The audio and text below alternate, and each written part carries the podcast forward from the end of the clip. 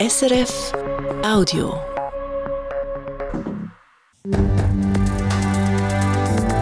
SRF 1, jetzt mit dem Regionaljournal.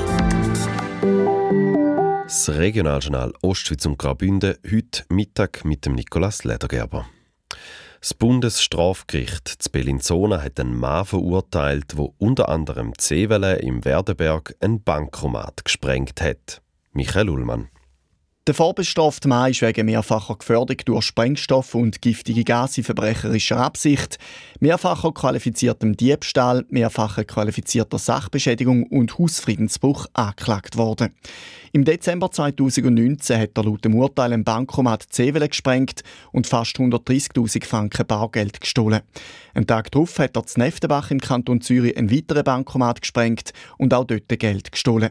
Zuerst war der Mann flüchtig. Durch DNA-Spuren hat man ihm beide Taten nachweisen Daraufhin hat der Mann auch zu Dänemark ein Bankomat gesprengt und ist dort zu einer Freiheitsstrafe von sechs Jahren verurteilt worden. Die Bundesanwaltschaft hat wegen dem Strafverfahren in der Schweiz seine Auslieferung beantragt. Der Mann ist darum seit gut einem Jahr in der Schweiz im vorzeitigen Strafvollzug. Der Beschuldigte gibt Daten Zevele und Zneftenbach zu. Er bestreitet aber, dass er bewusst Menschen durch das hat in Gefahr bringen das Gericht hat ihn in seinem Urteil in allen Anklagepunkten schuldig gesprochen und zu einer Freiheitsstrafe von gut fünfeinhalb Jahren verurteilt. Außerdem wird der Rumän für zehn Jahre aus der Schweiz ausgewiesen. Er muss dazu auch Zivilforderungen, unter anderem von Versicherungen, von über 140.000 Franken zahlen und Verfahrenskosten von über 50.000 Franken. Gegen das Urteil könnte innerhalb von zehn Tagen Beschwerde eingereicht werden. Ein Verfahren gegen einen Mitbeschuldigten ist am Bundesgericht noch hängig. Vor zwei Jahren hat die Glarner Landsgemeinde einen Memorialsantrag der Grünen für autofreie Sündig im Klöntal angenommen. Jetzt soll eine Vorlage ausgeschafft werden, wie das Fahrverbot an einzelnen Tagen soll umgesetzt werden. Christian Massina. Dafür setzt die Regierung eine Projektorganisation ein, teilt der Kanton Glarus heute mit. Und zwar, weil es gerade ein paar Fragen zu klären gäbe, bis es dann zu autofreien Sonntag im Klöntel könnte kommen.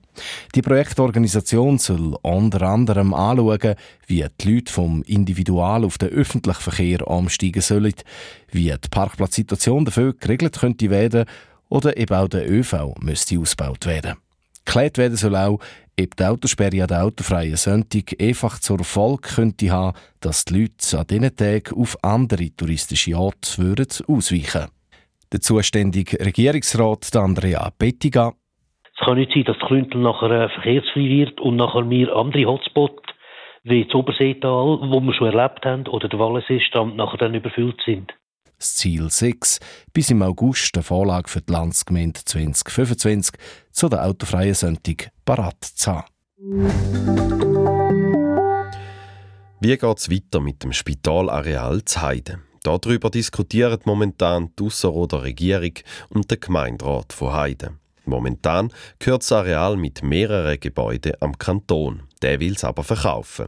Ende 2021 hat der Kanton das Spital zutun.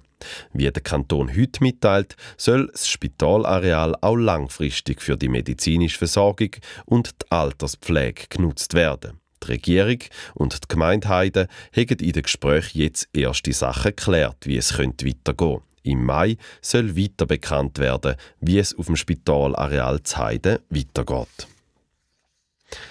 Die Bündner Sprachenorganisation Lia Rumancia bringt seit bald zwei Jahren schon die Jüngsten in Kontakt mit Romanisch.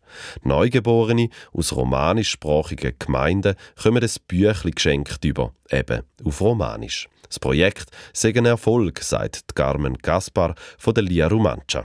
Ja, ich denke schon, dass die Eltern das dann anschauen und die Kinder dann vielleicht auch, wenn sie dann einmal lesen können. Das ist schon unsere Hoffnung. und das hat ja auch schöne Bilder drin. Also es sind schon wirklich Kinderbücher für zwei, drei bis vierjährige. Und weil das Geschenk eben gut ankäme, gibt es auch weiterhin Geschenke. Mindestens bis Ende Jahr wird das Projekt verlängert. Die LLB Schweiz, die frühere Bank Lind und jetzt schweizerische Tochter der Liechtensteinischen Landesbank mit Sitz im St. Gallischen Uznach, schließt das Geschäftsjahr 2023 mit einem Rekordergebnis ab.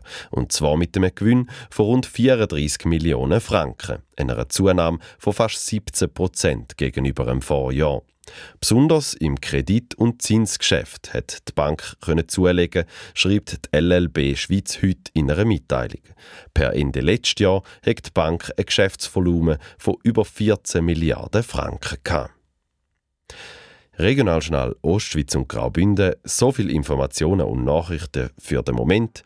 Sie hören uns heute Abend wieder ab halb sechs hier auf SRF 1. Das war ein Podcast von SRF.